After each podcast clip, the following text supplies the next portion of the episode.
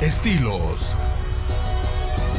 Donde hablamos de música, videojuegos, misterio, datos curiosos y más. Tenemos un mundo por descubrir. Quédate con nosotros. Esto es Estilos. Estilos. Estilos Podcast. Bienvenidos.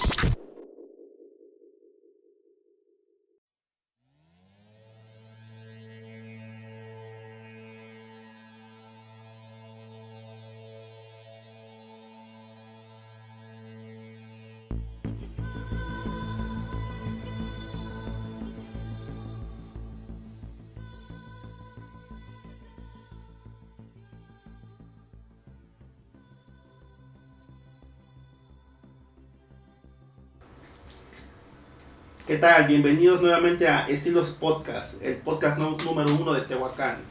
El día de hoy tenemos un programa especial dedicado a las fechas. Estamos hablando del Día de Muertos y pues traemos un tema muy interesante.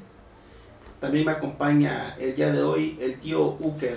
¿Qué tal? ¿Qué tal muchachos? Por aquí el tío Uker nuevamente con ustedes. Antes que nada, explícanos de dónde deriva el tío Uker, de dónde nació este, este mote.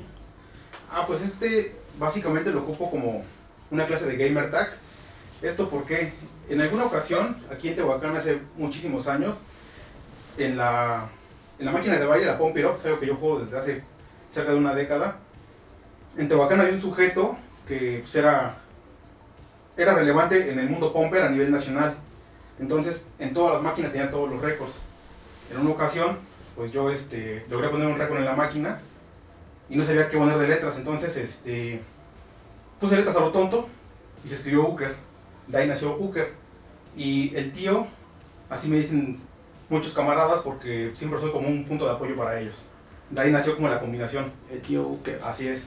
Ok, ok, porque hoy en día se le dice tío pues, a, todos los camaradas, ¿no? Por ejemplo, muchos, he visto que muchos este, pues, gamers o, o igual este, blogueros usan primero el tío. Por ejemplo, no sé si conoces al tío Ruido. Ajá, sí. El ruido, o no sé, o el tío gamer, el tío este Mario Maker y todos esos que también usan los, los tíos. Pero bueno, también nos acompaña el, día de hoy Cecilia Luna.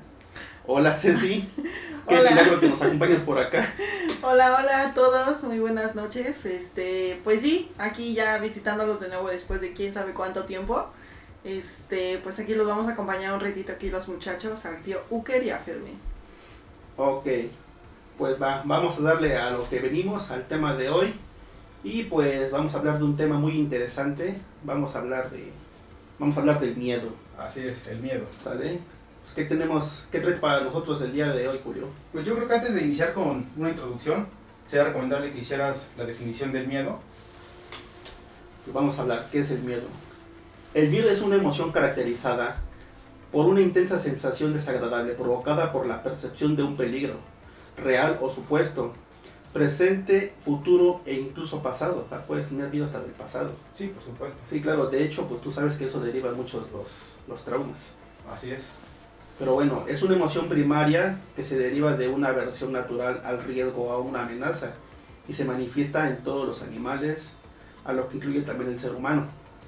La máxima expresión del miedo es el terror. Además, el miedo está relacionado con la ansiedad.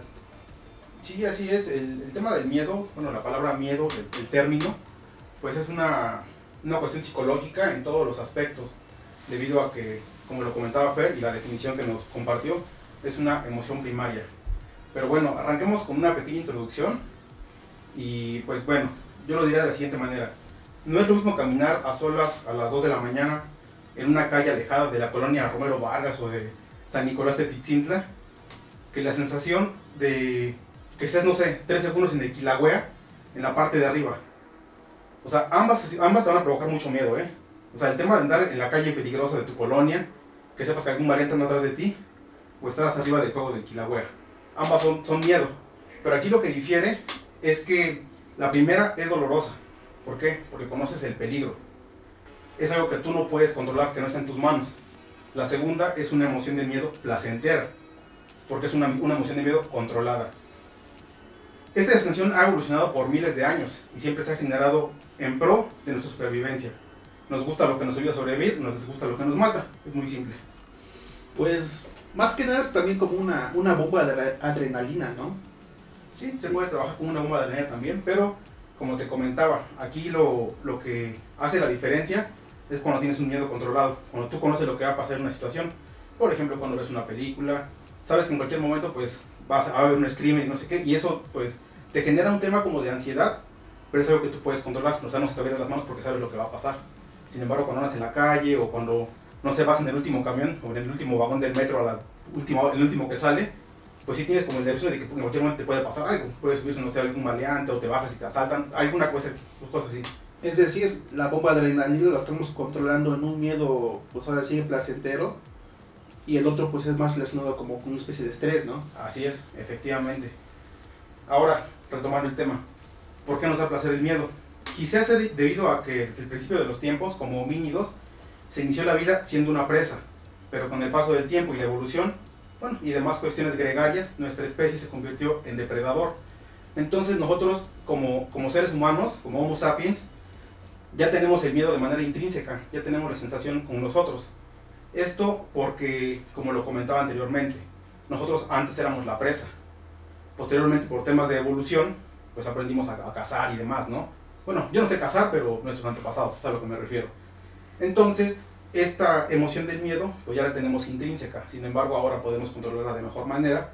Sin embargo, aún somos, no sé cómo, cómo llamarlo, este, podemos ser presas peligrosas o unos riquísimos depredadores. Ok, ok. Entonces, esa es la razón por la cual eh, nos acercamos a, un perro grande, ¿no? A un perro grande y de repente, pues tu cuerpo se eriza, tu cuerpo empieza a, a, a segregar esa sustancia que te produce el miedo porque es un miedo que, que tienes heredado a través de toda la ramificación, a través de todo el proceso de evolución, ¿no? Un miedo, como dices tú, que se heredó. Sí, así es. Y digo, tenemos instintos ante el peligro, o sea, tenemos dos, yo consideraría principalmente. Tenemos el de correr, o en su defecto, que va a quedarnos congelados ante la situación, o enfrentarlo con gallardía. O sea, aquí son los dos que tenemos, no tenemos otra opción. O enfrentas el miedo, o te quedas congelado y no haces absolutamente nada, y esperas que simplemente pase. Sí, como, como los animales, ¿no? Por ejemplo, tú te agarras a, a una rata y lo primero que va a hacer es huir de ti, ¿no? Pero al momento que, que se sienta acorralada y que no tiene todo así que por dónde escapar, pues instintivamente pues se te va a aventar, ¿no? Sí, te va a atacar. A, pesar de que la, la rata se este, va a estar muriendo de miedo, pues se te va a aventar, ¿no? En, en, el último recurso para defenderse, sacar la gallardía, o sea, la valentía que necesita. Sí, claro, es un instinto de supervivencia, diría yo. no sé si llamarlo de esa manera, pero consideraría que es lo correcto. O sea, porque lo hacen de manera instintiva, pero es por un tema de supervivencia. O sea, no porque quieran ser superiores a ti o, vencer su miedo, sino porque no se quieren morir. Que, bueno, ahora sí que en cuestión de humanos y, y todo a, raíz de, de, la comodidad que tenemos al vivir en una sociedad civilizada, pues también se, se pierde esa, esa gallardía, se pierde esa valentía, porque pues muchos humanos, híjoles, pues imploran por su vida, ¿no? Sí, por supuesto. Ya, ya no, no he visto que que por último recurso al, estar entre, entre, la espada y la pared saquen el último el último recurso que es pues violentar no violentar y, y atacar para defenderte sino pues implorar por tu vida no sí por supuesto. Y retomando el tema de, de los miedos controlados digo no me parece una casualidad que las películas de terror los videojuegos del mismo género del terror las casas de horror y, de este no sé la literatura los cómics y demás nos generen como mismo placer que ver una pelea callejera, que, este, que ver un accidente automovilístico. Digo, tal vez sea porque nos preparan psicológicamente para enfrentar un miedo que aún no sabíamos que estaba ahí. Ok, ok, ok. Entonces, pues se podría decir que hasta el miedo vende.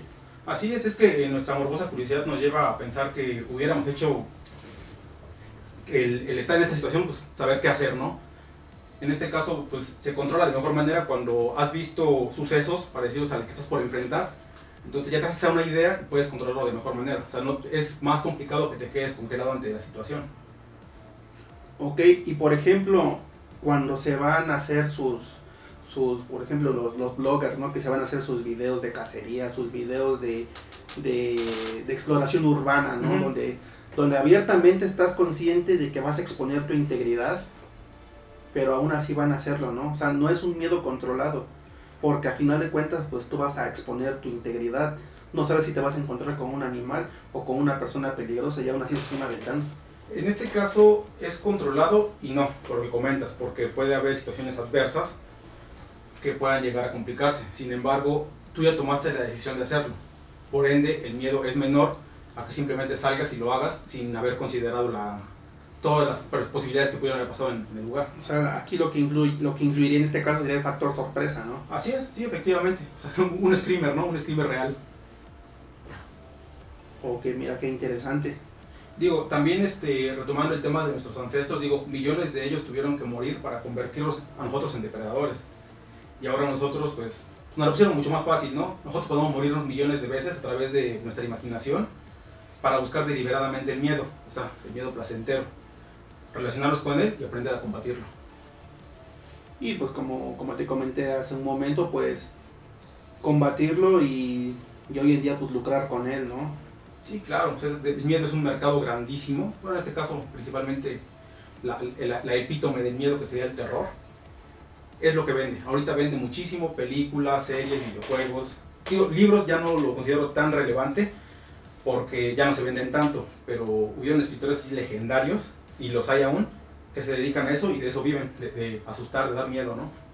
Sí, por, por ejemplo, ahorita que mencionas el, el terror en la literatura, se me viene a, la cabeza pues el terror cósmico de, de Howard Phillips Lovecraft, ¿no?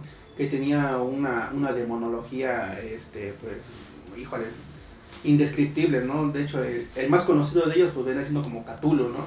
Pero pues dicen que es de los de los de sus monstruos el más suavecito. Sí, es de los de los dioses menores, o sea, existen los dioses primigenios que este, se supone que todos los nombres son impronunciables en, los demonios de, Lovecraft si no mal recuerdo, es Azatoth, hay uno que se llama Shuf Nigurat y Yoxotot, que son como los entes más poderosos del universo Lovecraftiano.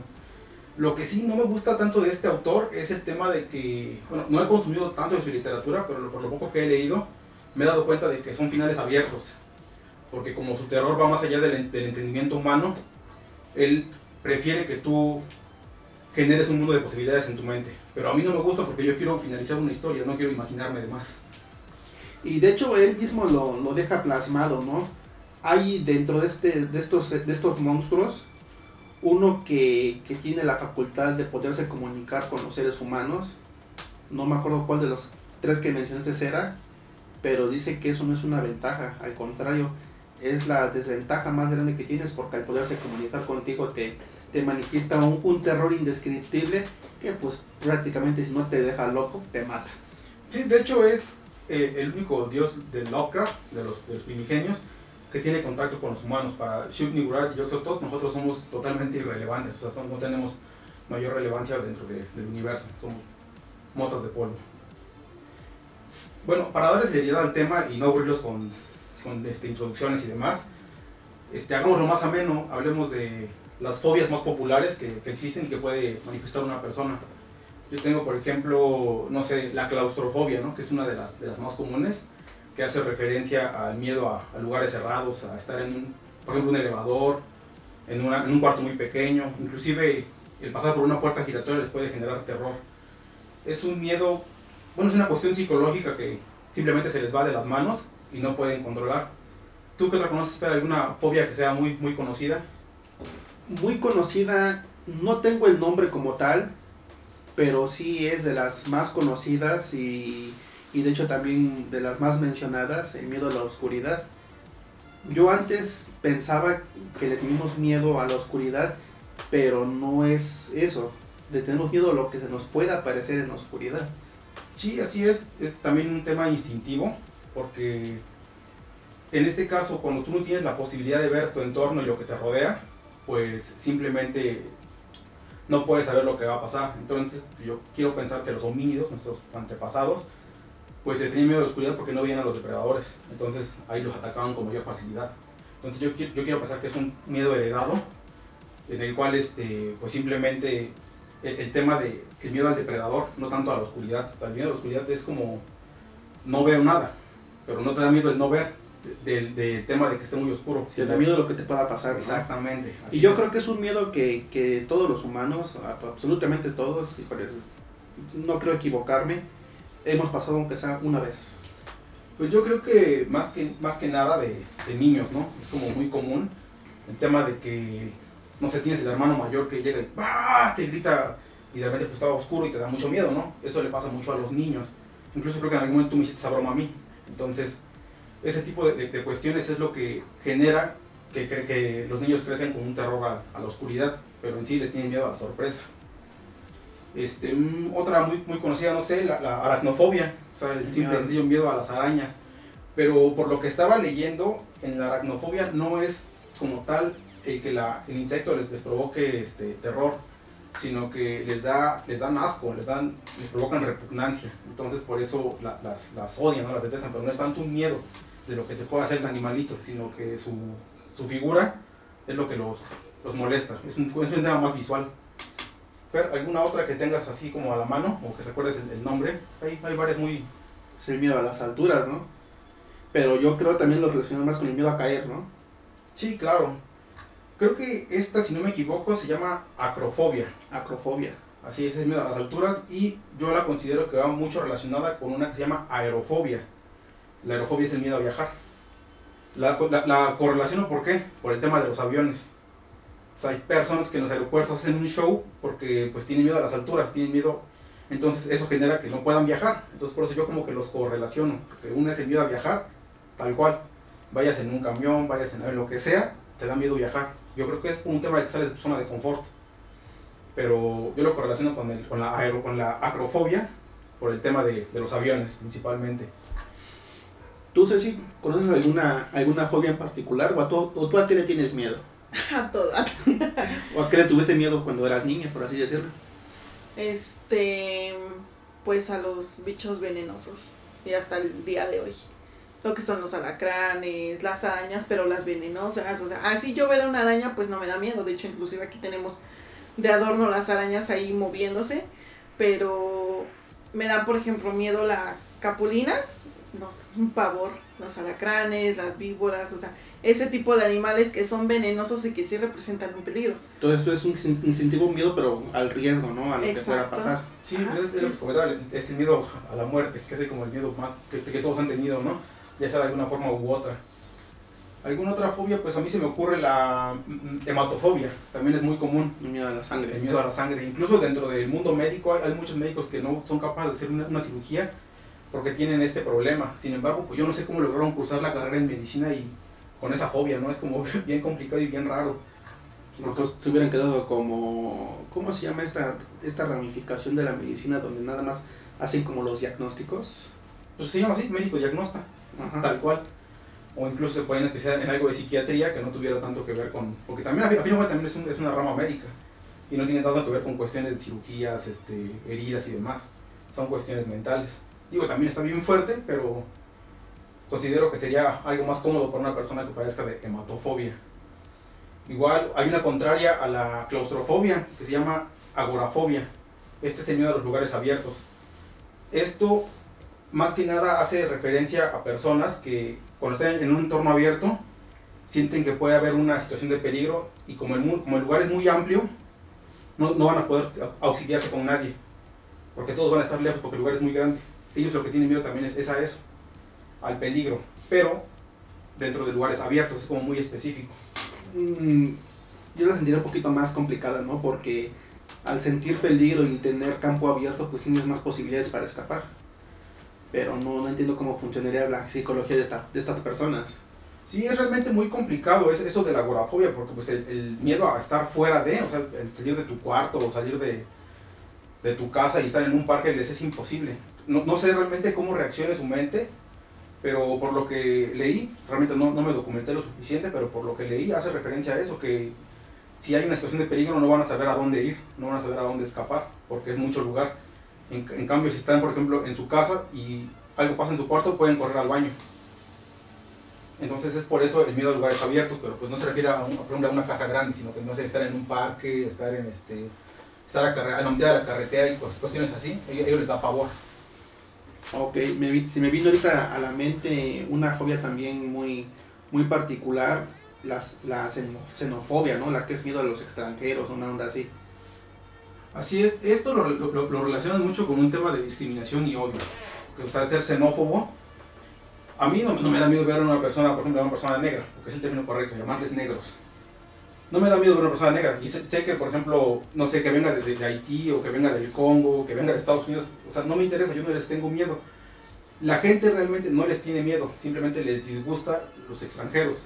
Y entonces no es un tema de fobia, es un tema de discriminación. discriminación entonces. Es como los que llaman homófobos, que según no tienen, la, palabra creo que es el término incorrecto, porque pues tú, tú no le tienes fobia a, a, los homosexuales. O sea, a lo mejor como, como persona subdesarrollada de, de, prehistórica, diría yo, te pueden causar repugnancia, porque hay gente que sí, les dan, les dan por los homosexuales, ¿no?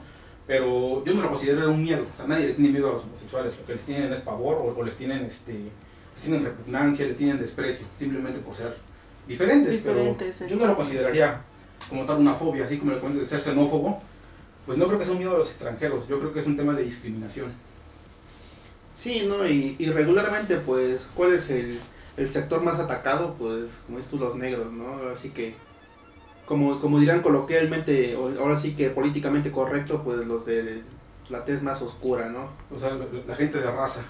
la gente, pues todos somos de raza, de hecho, puedo decir que ellos son más puros que uno mismo, ¿no? Así es. Y yo creo que en una ocasión te comentaba, cuando veníamos este, de regreso de, de, tu trabajo, que, que, siento que la, la gente de, de, este, de este color son, es, la, es la gente con, con, más, con más capacidades, con más actitudes y con más, este, con más capacidad para hacer las cosas, ¿no? Pues yo diría que tienen, es gente con más talento, porque pues no sé, por ejemplo, ellos, ellos, ellos crearon el jazz, ¿no? Que era un, este, un género para, para vagos, para, para, borrachos. Y ahorita es, es, un, es, música de cultos, es música para, para gente que tiene un bagaje cultural muy amplio, ¿no? Realmente se considera un género muy elegante. Lo crearon los negros en, en, tiempos de cuando pues, e, eran, eran despreciables, que no podían ni siquiera ir a la escuela y demás. Sí, también pasa que el blues, ¿no? También, Así es. Y del blues derivaron los demás géneros también. Sí, efectivamente otro tema que se me ocurre de, bueno, otra fobia, perdón, este, no sé, no es tan conocida por, por el término, pero es muy común entre nosotros. Es la, la brontofobia. Este es el miedo a situaciones meteorológicas. Que le tienes miedo a los truenos, le tienes miedo a las tormentas, le tienes miedo, no sé, a, a una lluvia muy fuerte. Ahí sí realmente no me queda claro, porque quiero pensar que también es un tema evolutivo, porque nuestros antepasados creo que, yo creo que se escondían cuando escuchaban los truenos o cuando empezaban este, las fuertes tormentas de, o, vientos muy, muy rápidos, ¿no? ¿Tú qué consideras ahí, Pues yo creo que esta es una, una, digamos que, una capacidad que va ganando el humano en cuanto va este, pues creciendo, ¿no? Porque pues prácticamente todos los niños como que tienen cierta repulsión a los, a los ruidos muy estrepitosos, ¿no? Por ejemplo, Marco, Marco cuando pones la licuadora, pues se tapa, se tapa los oídos, no, no le gusta, no le gusta. Y de hecho, pues yo recuerdo que a mí igual de cuando yo era chamaco, nos tocaba ir a la iglesia, escuchaba yo las campanas y me molestaba mucho, ¿no? O igual los cohetes pues, me molestaban mucho, ¿no? Entonces es, una capacidad que más o menos se va adaptando el cuerpo cuando va, va uno creciendo, ¿no? Mm, y, y tal vez, regresando a, yo, yo necio con, con los antepasados, con los homínidos, pero tal vez estos ruidos fuertes, no lo sé, o sea, el miedo al, ruido fuerte puede ser que, no sé, los depredadores, ¿no? Que, que hacen un rugido, un, un tigre sable que te gruña, pues no estar tan chido, ¿no? Ya, ya el gruñir bien fuerte. También quiero pensar que ese tipo de ruidos, pues nos generaban el, el, Alerta. el, estar alertas, exactamente. Ahora, este, bueno, ya hablamos un poco de las fobias. No sé, hablemos algo que, que tengamos conocimiento de los tres, ¿no? Hablemos de películas, películas de terror. Digo, porque dentro de, del mundo del cine es uno, de, es uno de los mercados más amplios y que más vende. A ver, ¿tú, Fer, algunas películas que te hayan realmente dado miedo? Híjoles, miedo, miedo como tal, pues ya muy chamaco, pues prácticamente todas me daban miedo, ¿no? Ya después les empecé a agarrar como que, como que cierto gusto, pero la que tenía yo más marcada de chamaco y, y yo creo que en su momento todos nos escondimos abajo de la mesa, o abajo de la cama, si es que la cama tenía posibilidad de que te metieras, pues la de eso, ¿no? La del payaso. Y esa es una, una fobia que, de hecho, creo que también por eso se, desarrolló mucho la fobia a los payasos, ¿no? Por, por este personaje. Sí, es lo que te iba a comentar, porque se que me iba a hablar exactamente de la película de eso, el payaso. Efectivamente, nosotros que somos generación de los noventas, que nos tocó ver esa película en el Canal 5, bueno, de hecho no es película, es una miniserie, pero muchos la, la consideramos como película por, por, la duración, ¿no? Pero sí, muchas muchos niños de la generación de los noventas que vimos esa película, este, pues generamos, creo que se pronuncia courrofobia, que es la, el miedo a los payasos. Pero este miedo, pues creo que es nuevo, ¿no? Desde, creo que, yo creo que desde esta película en adelante, porque payasos existen desde tiempos este, ancestrales, o sea, realmente los arlequines, o sea, el, el, tema del maquillaje y hacer ridiculeces para el rey, o sea, era, era algo muy común, ser fofón, así es, exactamente. Pero pues sabías que era objeto de, de, risa, que era objeto de diversión, que era objeto de entretenimiento. Ahora pasa lo de, lo de Pogo el payaso, ¿no? El asesino serial. Era un payasito que pues, se disfrazaba y mataba niños. Así, así para, para no entrar más en tema, porque esto lo vamos a ver para otro programa. Este, como no fue una, una, fue una noticia pues fuerte, ¿no? Pero los medios de comunicación estaban tan desarrollados como para que fuera una noticia mundial. Entonces, pues, Pogo el payaso, yo no creo que haya sido uno de los detonantes para la courrofobia. Tal vez en un sector, no en una zona muy específica territorial, pero la película de eso sí nos dio en la torre, yo creo que a, a no, todos. Y, y deja, bueno, sí que, si me lo permitas mencionar, pero tú le tenías miedo a los payasos cuando eras niño. O sea, yo recuerdo que por ahí hicieron una fiesta a los tres años, me parece, y, y a alguien se le olvidó que le tenías tu miedo a los payasos y te pusieron un payasote en el pastel y, y soltaste el grito, ¿no? Porque le tuviste miedo y pues fue desarrollado por la película esta, o ajá, por la miniserie de, de eso. Sí, yo quiero pensar que es por eso. A ti, sí, sí, ¿qué película te ha dado mucho miedo? Este, de miedo, pues estoy recordando porque casi no veo películas de miedo. no, pero sí, este, de hecho con Fermín fue con la que vi este precisamente payaso. Este, la de eso. Tanto la más reciente y la anterior. Pero sí, yo siento que sí es la que más me, me ha como conmovido porque pues no os voy a mentir. Que esa, esa reciente hicieron al payaso como que más chiflado, ¿no? Como que el otro era como que más burloncito y este último payaso como que lo hicieron un poquito más macabro. Yo creo Con que más seriedad. quedó muy, muy bien, ¿eh? Pues de hecho, se supone que Stephen King, que es el creador de, de la historia en, en, su versión literaria, dijo que este es el payaso, el, el más reciente, tanto en, la ropa como en, el accionar de, del personaje, que es el que más se asemeja al de su libro. Porque eso, a pesar de que era eso el payaso bailarín, en la película es este. Básicamente es un troll, pero que mata, ¿no? Porque hacía burla y demás de, con, con, los niños, ¿no? Pero este otro payaso es un psicópata. Sí. Sí, si nada más la escena donde, donde se presenta esta Beverly, ¿no? Y empieza a bailar con sus, con sus piernitas dando de, ahora sí que de un lado a otro, y su cabeza que se queda así fija y nada más se mueve el cuerpo. Puta, es una escena terrorífica, ¿no? Donde empieza a sacar la, la famosa luz. Sí, sí, sí, es, es, realmente una cuestión terrorífica, como comentas. Digo, a fin de cuentas es el objeto de la película, ¿no? El, el dar miedo. Pero, por ejemplo, en la primera, digo, porque no quiero quitarle mérito, este, creo que es Curry, el, el, el actor, uh -huh. hizo un papel increíble. Digo, para el presupuesto que le invirtieron, hizo una cosa maravillosa. La escena de la regadera, no sé si la recuerdes. Sea, ¿cuántos niños? Yo ya no me quería bañar. No como mugroso, ¿eh? Yo no me quería bañar porque me daba mucho miedo. La sangre, ¿no? O sea, o sea estaba la, la escena de Beverly donde abre la llave y sale sangre. Y está la escena donde está el, ah, no es el tartaja, es tu amigo Billy. No me acuerdo del nombre. Richie. Richie. Que se está bañando y te empiezan a mover las regaderas y se abre el piso, sale el payaso. En la escuela, ¿no? Así es. No, es una cosa espantosa. O sea, es, es terrible. No, y para los que les interesa eh, esto que estamos comentando, y si tienen la oportunidad de conseguir el libro y le tienen paciencia a la lectura, híjole, yo no soy muy dado a la lectura, pero esta es una historia que te envuelve de volada y, es, es larguísima, ¿no? Y, y pues ahora sí, yo se las recomiendo, ahora sí que muy ampliamente, digo, es una, una historia pues, eh, ahora sí que fantástica, la verdad, yo quedé encantado, híjoles, y, está muy compleja, ¿eh? Sí, o sea, las películas tomaron básicamente la, la parte de, del miedo como, como hasta una parte que no llega a sucesos lovecraftianos, ¿no? Porque a fin de cuentas eso es, es una entidad este, cósmica que tiene un, enemigo que si no me equivoco es una tortuga. O sea, realmente es, es una historia que, que se nos va del entendimiento realmente. Es, yo lo considero también parte del terror cósmico. Y, y de hecho ahorita que comentas de, de, del entendimiento y de la psicología, bueno, sería cosa de spoilear el libro, ¿no? Pero pues la última batalla es un, una batalla psicológica. no es una batalla como la pintaron en la película. Nada más así para no spoilearles más. Sí, es muy, es muy recomendable. De hecho, Stephen King, pues hay N cantidad de libros. Creo que escribe uno o dos libros por año. Yo he tenido la oportunidad de leer aproximadamente 18 títulos. Y créeme que con, con todos he quedado encantado. Yo podría considerar que es mi escritor favorito, de, por lo menos de novelas. Desafortunadamente, dentro de los que se creen eruditos de la literatura, dicen que es un escritor sobrevalorado. Pero pues me gustaría verlos desarrollando historias de, esa, de ese calibre, dos, dos por año, ¿no? Es una cosa increíble. ¿Alguna otra película que te venga a la mente, Fer?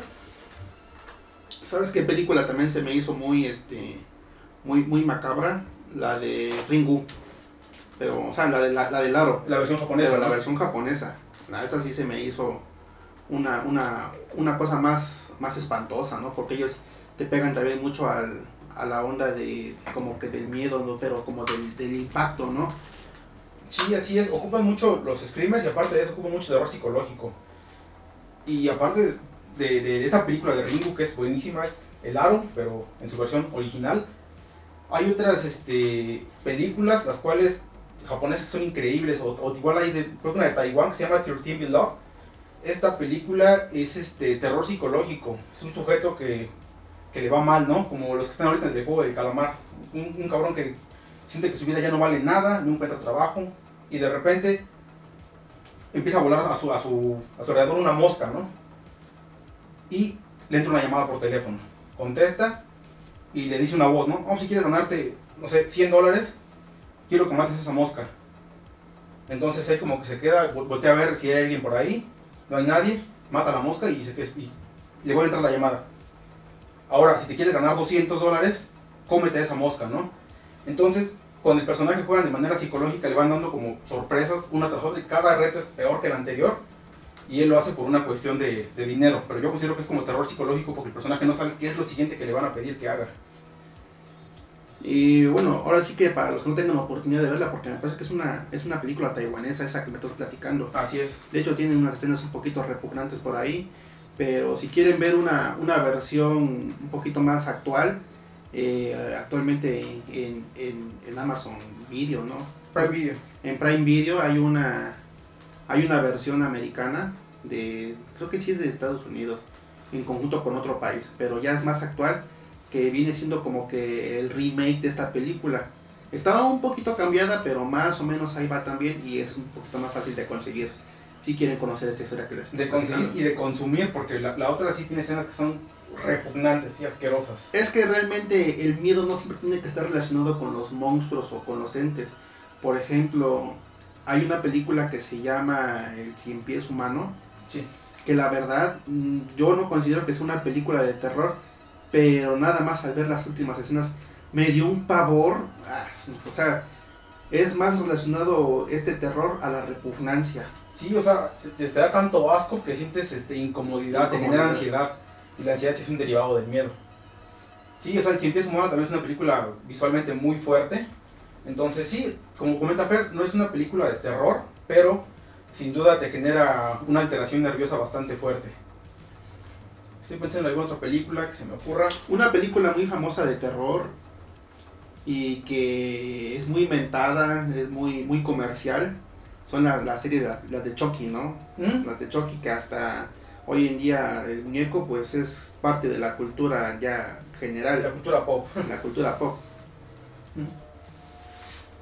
Sí, este Chucky, pues sus películas, mm, a mí realmente nunca me dieron miedo. O sea, el, el personaje es que era un muñeco.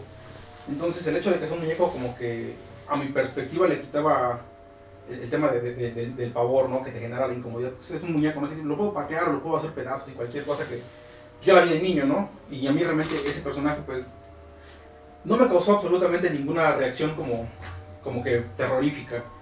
Son películas hasta la 3 entretenidas, pero ah, yo no la considero una película, yo considero como una película, no sé, de, de tomatazos, ¿no? No está tan chida y nada más como para palomear. Pues de hecho una de las películas, y ese es mi personaje favorito de, de terror, pues las de Jason, ¿no?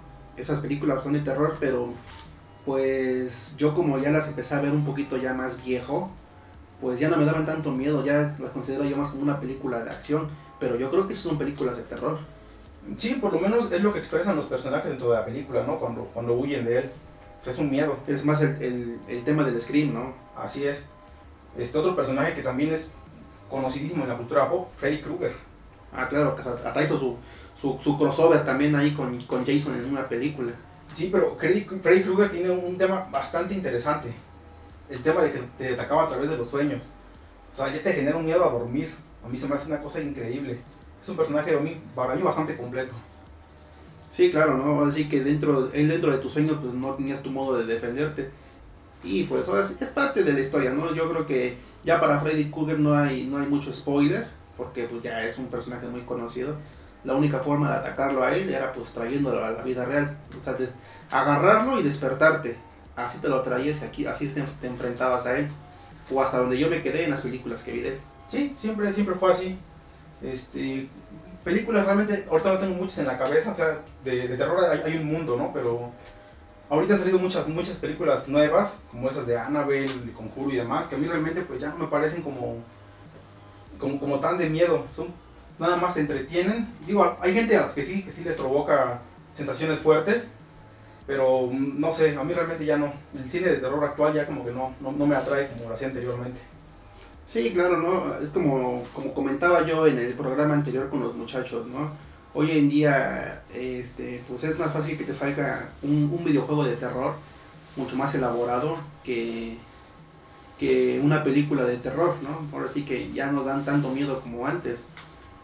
Sí, en este caso los videojuegos de terror pues también es un mercado bastante interesante. Hay muchísimos títulos, pero yo creo que aquí Fer tiene mejores este, comentarios sobre los videojuegos porque realmente ya tiene mucho tiempo que dejé de jugar. Entonces, no sé Fer, ¿algún videojuego que te ocurra? Mira, por ejemplo, hay un, hay un videojuego que, que toma mucho el factor sorpresa. Digo, no vamos a hablar ahorita de Resident Evil, ¿no? Porque ese es, digamos que, el, el ABC de los juegos de, de, miedo, ¿no? Es el tú contra los zombies. Pero ese juego yo ya lo veo más como una especie de juego de acción. Sí, así porque al final de cuentas es defenderte de los malos. Yo veo más un juego así de terror, por ejemplo, los Fatal Frame, donde es una chica completamente normal que tiene que, que, tiene que batallar contra, contra su realidad, pero de una forma psicológica, o sea, tiene que batallar contra entes psicológicos. Ese es como que un, un miedo más, este, más complejo, ¿no? O ahorita que hablamos también así de, de, así que el miedo que relacionado con la mente, mi juego favorito de terror, pues Eternal Darkness, ¿no? No sé si llegaste a escuchar de él. de hecho me tocó verte jugar ese juego y como el, el, juego en sí te hacía bromas dentro de, de, partida. Hacía un desastre, no sabías qué hacer, de repente pensaste que se había reiniciado la consola. Sí, recuerdo, recuerdo poco, pero sí, sí me acuerdo, pero tú puedes hablar más sobre, sobre el juego. Sí, claro, no, mira, este es un juego que salió para la Nintendo GameCube. Eh, no me acuerdo cómo se llaman los, los, los, desarrolladores, pero ¿de qué es este juego? Eh, son tres, tres seres antiguos, espaciales, así el estilo monstruos de Lovecraft no, porque ese señor, digo, su material es muy explotado. Sí, sí, claro. Pero bueno, son tres, se llaman ellos los antiguos, que es igual como una especie de juego de piedra, pelo, tijera. Magia contra fuerza y contra sanidad, o sea, contra la, la salud mental. Sí, sí, claro. Entonces, ¿qué es lo que, qué es lo que trata este juego? Inicia siendo un, este, ¿cómo se llaman los guerreros romanos? Um, centuriones, ¿no? Ajá, algo así como un, ajá, como los centuriones. Desconozco cómo era el término, se me fue de la cabeza. Eres un personaje de esos y empiezas como a que explorar en un, en un templo antiguo. Encuentras tres reliquias, o sea, te llaman, te llaman ahora sí que por la mente, y encuentras tres reliquias. Tú siendo el personaje, el personaje se llama Payos, es igual un centurión, así como vamos a manejarlo así. Y pues eliges a, a una de las, de las tres este, reliquias ya automáticamente tú vas a ser el sirviente de ese, de, ese ente, ¿no? De ese antiguo. Ya sea el ente de la magia, el ente de la fuerza o el ente de la, de la sanidad. Entonces, ¿de qué trata el juego? De descendientes a través de la historia que empiezan a luchar contra, pues, contra ese ente. Contra ese ente, entonces no lo pueden vencer y pasan los años y entra otro personaje y no lo pueden vencer. Pero ¿cuál es la, ahora sí que la parte principal de este juego? Que te mete mucho con la salud mental. El juego manejas tres, tres, en, tres barras. La barra de energía, o sea, la barra de salud, lo que el HP. Como le decimos coloquialmente, la sangre, ¿no? Ajá, la sangre, correcto. Se te acaba eso y estás muerto. La barra de magia, porque en el juego tú puedes hacer conjuros. Y la barra de sanidad, es la, la barra verde. Entonces, cuando tú encontrabas un, un, monstruo en el juego, pero lo encontrabas, digamos que de manera sorpresiva, se te bajaba un, un, un tramo de la barra verde, ¿no? Entonces como que tu personaje iba quedando como loco. Pero tú al estar interactuando como, o sea, no es una película, tú estás jugando. Entonces se empieza a cambiar la realidad de tu juego. Por ejemplo, hay una escena de, de, la, de la chica principal que se llama Alexandra, donde entra, entra al baño y si entras con la barra de, de salud mental muy baja, le encuentras a ella suicidada en la, en la quina del baño, ¿no? Y de repente como que te da un pantallazo y ni siquiera has entrado todavía al cuarto. Entonces pues te sacas de una, no, oye, ¿qué, ¿qué pasó acá, no? Y entras y todo normal. O hay escenas donde entras a un cuarto y de repente vas avanzando, vas avanzando, vas avanzando. Tu mono explotó. Y sales y ni siquiera has entrado ni siquiera al templo. O entras y te empiezan a bombardear un montón de, de enemigos y tu control no reacciona. Y tú estás duro, dale, duro, dale el control. ¿Qué pedo? No, se me desconectó el control. Empiezas a regresar en la consola. Te hizo una broma otra vez el juego. Sí, o, sea, o sea, te reinició, o tu personaje se te hizo gigante. Sí, yo me acuerdo de, de, una que era muy chistosa, que era cuando te bajaba el volumen de, del, del juego. Te muteaba el juego y tú dices, no, pues que checabas el volumen de la tele, le subías a todo y te seguía sin sonar, ¿no? Me acuerdo mucho de esa y me acuerdo de este. No, se hacía gigante el personaje, se hacía gigante y no podía, no podía caminar dentro de la, del, del este, escenario, era muy grande y todo se veía muy pequeño a su alrededor. Sí, sí me acuerdo de algunas escenas de ese juego. No me acuerdo en sí cómo termina, qué, qué es lo que pasa después, pero me acuerdo de, de, ese juego en específico por las jugadas que te hacía con la consola. Sí, no, ese es, ahora sí que ese es el, el, el sabor del juego, ¿no? Que, juegas mucho con, las, con la salud mental. El caso es que, pues ahora sí que a través de la historia varios personajes van intentando, pues ahora sí que vencer a, a este ente. Mm, muchos relacionados con, ahora sí que con la familia de los Roibas, que es la, la, ahora sí que la familia principal del juego. Y pues este, exploradores, este, reporteros, bomberos, van encontrando las reliquias. Al final, haz de cuenta que, como en el juego de piedra, papel así como te comenté, tú te unes a la. a la. o al ente contrario, lo invocas de manera, pues ahora sí que colosal, y empieza una, una, una batalla cósmica, ¿no? De tu ente que tú invocaste contra el ente que está controlando el centurión. Entonces al final, al final hay dos batallas. Tú como Alexandra contra el centurión y por momentos desaparece ella y empiezan a relevarla cada uno de los personajes que murieron como con una especie de venganza, ¿no? Porque no pudieron completar su, su misión. su misión. De hecho hay una parte muy, este, muy gacha, ¿no? Donde hay, hay un arquitecto así como italiano que entra a un templo de Camboya donde donde al final tampoco pudo cumplir su misión y es emparedado con un montón de cuerpos. Wow. Y, y, al final se ve, se ve una columna y todas las caras de todos los que se quedaron ahí, y entre ellas aparece la de tu personaje, ¿no? O la de. Igual de la familia Roivas, uno así como aristócrata, que, que usan su peluquita esa como enchinada, uh -huh. donde est estos monstruos invaden los cuerpos de tus sirvientes y te empiezan a atacar entonces él piensa que todos sus sirvientes ya estaban contaminados y empieza a matar a toda su servidumbre. Entonces supuestamente llegan a, a abordarlo a él ¿qué pasa? No, es que todos están este, endemoniados. Y lo empiezan a tocar como loco. Entonces lo tienen ahí como que en una camisa de fuerza. Y él pues está ya loco, ¿no? O sea, déjeme salir, tengo que ir a proteger a todos. Y se muere, se muere en el manicomio. O sea, es una historia muy, muy, muy, muy chingona y para mí ese es uno de los juegos de terror pues más, más representativos. Una historia creo que también muy compleja, ¿no? Por el, el, tema que comentabas, el que juega con, con, con, la salud, con la magia y... ¿Qué otro Bueno, con la, con la sangre, ¿no? Ajá, Pero la salud, la salud mental, siempre el, el tema de salud mental es muy, muy, muy, un tema muy este, explotable dentro del miedo, dentro del pánico, el terror y demás. Este, anteriormente hablábamos de, de autores de, de libros de, de, terror, ¿no? de literatura de terror. abordamos principalmente a Lovecraft, que es el terror cósmico, y al señor Stephen King, pero pues obviamente existen algunos otros muy conocidos. No sé, por ejemplo, Fer, creo que tú conoces a, a Bram Stoker, ¿no? Su personaje mítico, Drácula. Drácula. Este personaje, pues tú sabes perfectamente que es un personaje súper explotado, ya es una licencia casi libre, ya es una licencia de, cultura popular, ya cualquiera puede usar el personaje para cualquier, para cualquier cosa, ¿no? Sale en Scooby-Doo, así como sale en juegos de Castlevania, entonces es un personaje que dentro del mundo de- del miedo, pues explotó.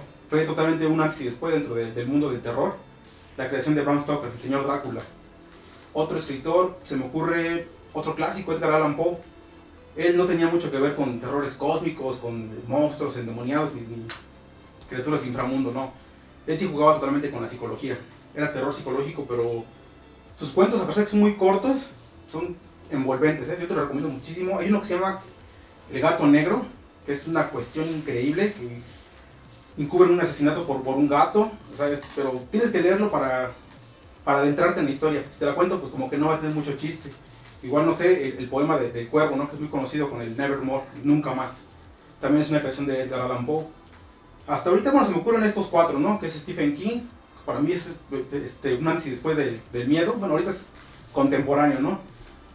Edgar Allan Poe, Howard Phillips Lovecraft y Bram Stoker por su creación más que nada. ¿Conoces algún otro fer o de, de literatura? Pues ahí sí como que... Pues fíjate que yo siento que ya casi todos los monstruos ya son como de cultura, de cultura pop, ¿no? O, ya tienen sus, sus, sus, sus licencias libres, por ejemplo. No sé si a alguien le pertenezca, pues, el nombre de, de Frankenstein. La creación Víctor, Víctor, sí, del o sea, doctor el doctor, doctor Frankenstein, ¿no? Y su creación Víctor, que es la criatura, así nada Así más. es, la criatura. Que, bueno, ahora sí que la gente lo dice que Frankenstein es la, la, la criatura, ¿no? Pero no, el doctor es el doctor Frankenstein. Así es, efectivamente. Y, y la otra es la criatura. Nosotros le decimos Víctor por el juego de los Darkstalkers, pero no sé si ese sea realmente su nombre. Así es, yo me acuerdo por, por eso, por los Dark Talkers, que hay un personaje que nosotros figuraríamos como Frankenstein, pero se llama Víctor en el juego. Yo por eso le, le pongo la criatura Víctor, ¿no? Pero Frankenstein, no sé por qué fue este, catalogado un- una criatura terrorífica, si parecía bueno. Mm, Más que nada yo diría que es como un tema de que, de que él era incomprendido, ¿no? Porque al ser diferente, pues la gente lo atacaba. Porque él, pues, yo lo veía hasta como que de, cierto modo como un niño. Ajá, pues él, era un niño, pues era una, era una creación nueva. Pero yo creo que eh, el miedo no nos lo da el personaje como, como lo que representa, sino como lo que es físicamente. Porque pues físicamente el personaje es feo. Es un, un gigante con una cara cuadrada, con una cosa que le atraviesa la cabeza. O sea, realmente, visualmente es incómodo. Yo creo que es por eso que, que la gente lo cataloga como un este, ente de terror. O que ahorita que comen- que comentas así de, de incómodo, yo me acuerdo mucho de del hombre elefante, ¿no? Uf, No sé si. Sí, creo de- que tú me lo habías recomendado Así también, es, ¿no? el, el- el hombre elefante, una, una creación del señor David Lynch. Ese, ese director de cine es una cosa impresionante con sus películas surreales, diría yo. Yo realmente he visto cuatro o cinco y he entendido la mitad de una. El hombre elefante es una historia de, de un, un sujeto que, es despreciado por la sociedad porque tiene una enfermedad que se llama elefantiasis, que te genera así como bultos en la piel que son increíblemente feos, muy de Deformes. ¿no? Así, totalmente deformes. Te cuelga la, la piel de la frente hasta la nariz y es una cuestión que de ver es muy, es muy incómodo. Entonces yo creo que la incomodidad que genera también como que llega un momento en que es tan incómodo que te da miedo, que esa, esa- ese ente o esa criatura te pueda hacer algo. Tú lo ves como una criatura, pero es un humano.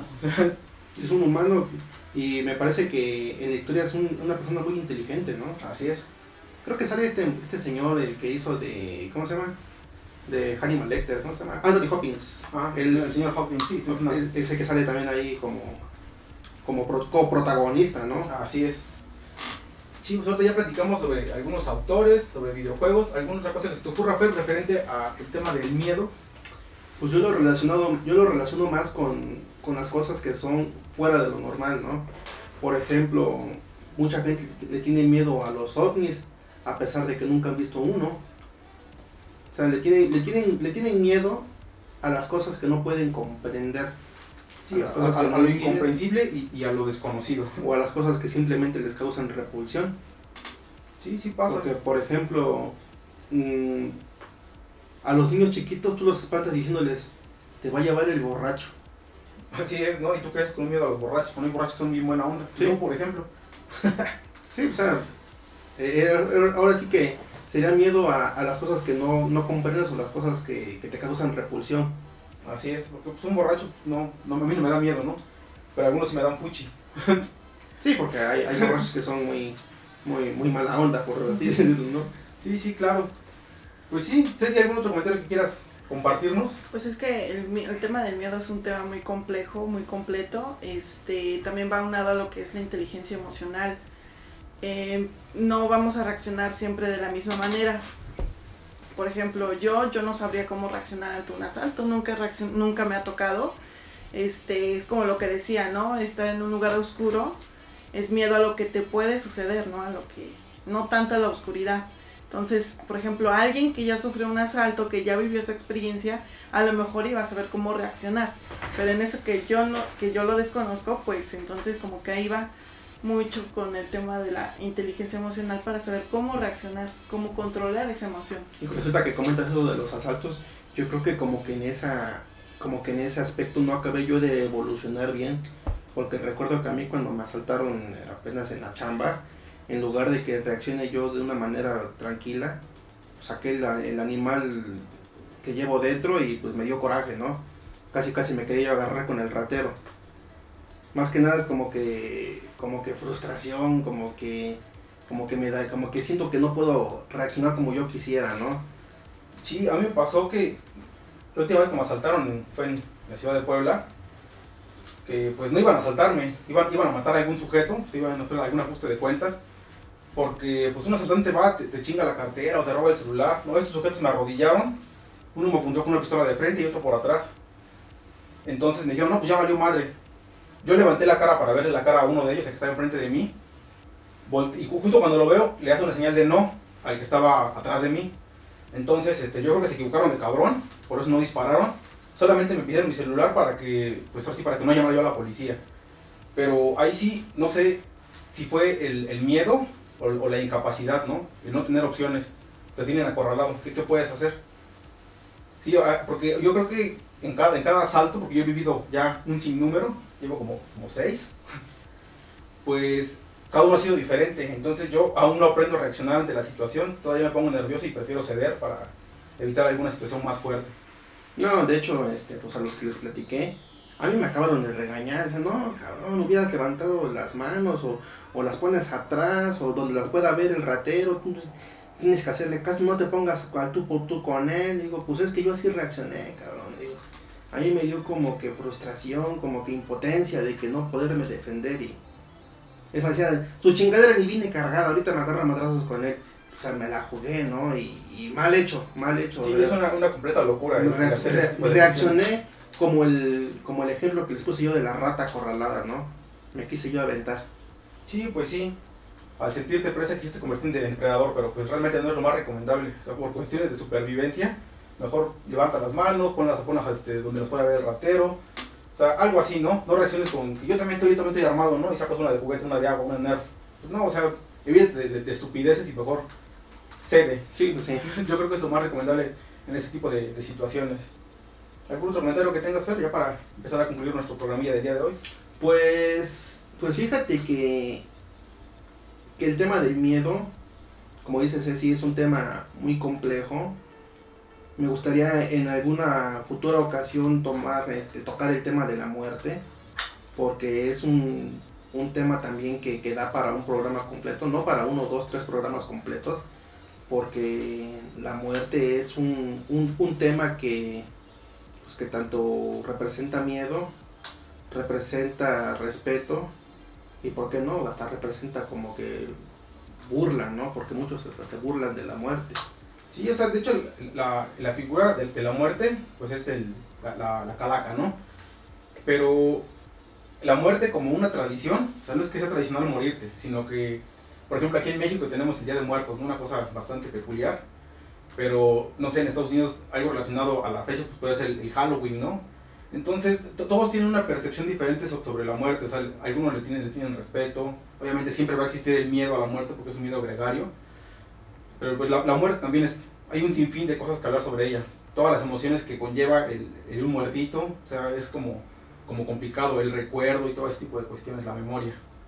Sí, Pero ya será para, para otro programilla, ¿no? Un tema, un tema aparte, ¿no? Sino, eh, sentía que yo que es importante hacer mención, ¿no? Porque es uno de los miedos más fuertes que tiene uno, ¿no? A lo mejor no tanto a, a la muerte propia, sino a la muerte de, de algún ser querido. Muchos hasta tienen miedo hasta que se mueran hasta sus animales, imagínate. Sí, bueno, es que de hecho ya, este, por lo menos nosotros que hemos tenido mascotas desde que tenemos memoria, sí tenemos un arraigo emocional muy fuerte hacia los animalitos, ¿no? Y hay gente que lo tiene aún más fuerte. Entonces, pues sí, yo considero que también el miedo de un ser querido, incluidas las mascotas, pues sí es algo bastante, bastante fuerte. Bastante fuerte, ¿no? Pero bueno, pues ahora sí que yo creo que el tema de, del miedo por, por hoy, pues, pues lo estamos cerrando con estos últimos comentarios. Así que yo te agradezco nuevamente la visita que nos estás dando aquí en, en el estudio. No, pues ya sabes, cuando quieras estamos por acá. Bueno, cuando se tenga la posibilidad, hemos estado un poco cargados de trabajo, pero aquí estamos acompañándolos nuevamente. Sí, claro, ¿no? Y también esperamos que, que la gente le guste, así que todos estos temas que estamos tocando. Digo, últimamente como que le estamos pegando un poquito más a los videojuegos aquí con mis muchachos. Saludos por ahí a los gamers retro de Tehuacán, que no pudimos hacer la participación, otra vez por temas de la chamba, pero pues aquí estamos con ustedes con un tema diferente y con un tema muy interesante. Ok, ok, pues por el día de hoy me despido. Tuker estuvo con ustedes. Hasta la próxima. Ceci. Adiós chicos, nos vemos en la siguiente. Pues es Ala Ferey Martínez y pues esto fue Estilos Podcast muchachos. Hasta luego.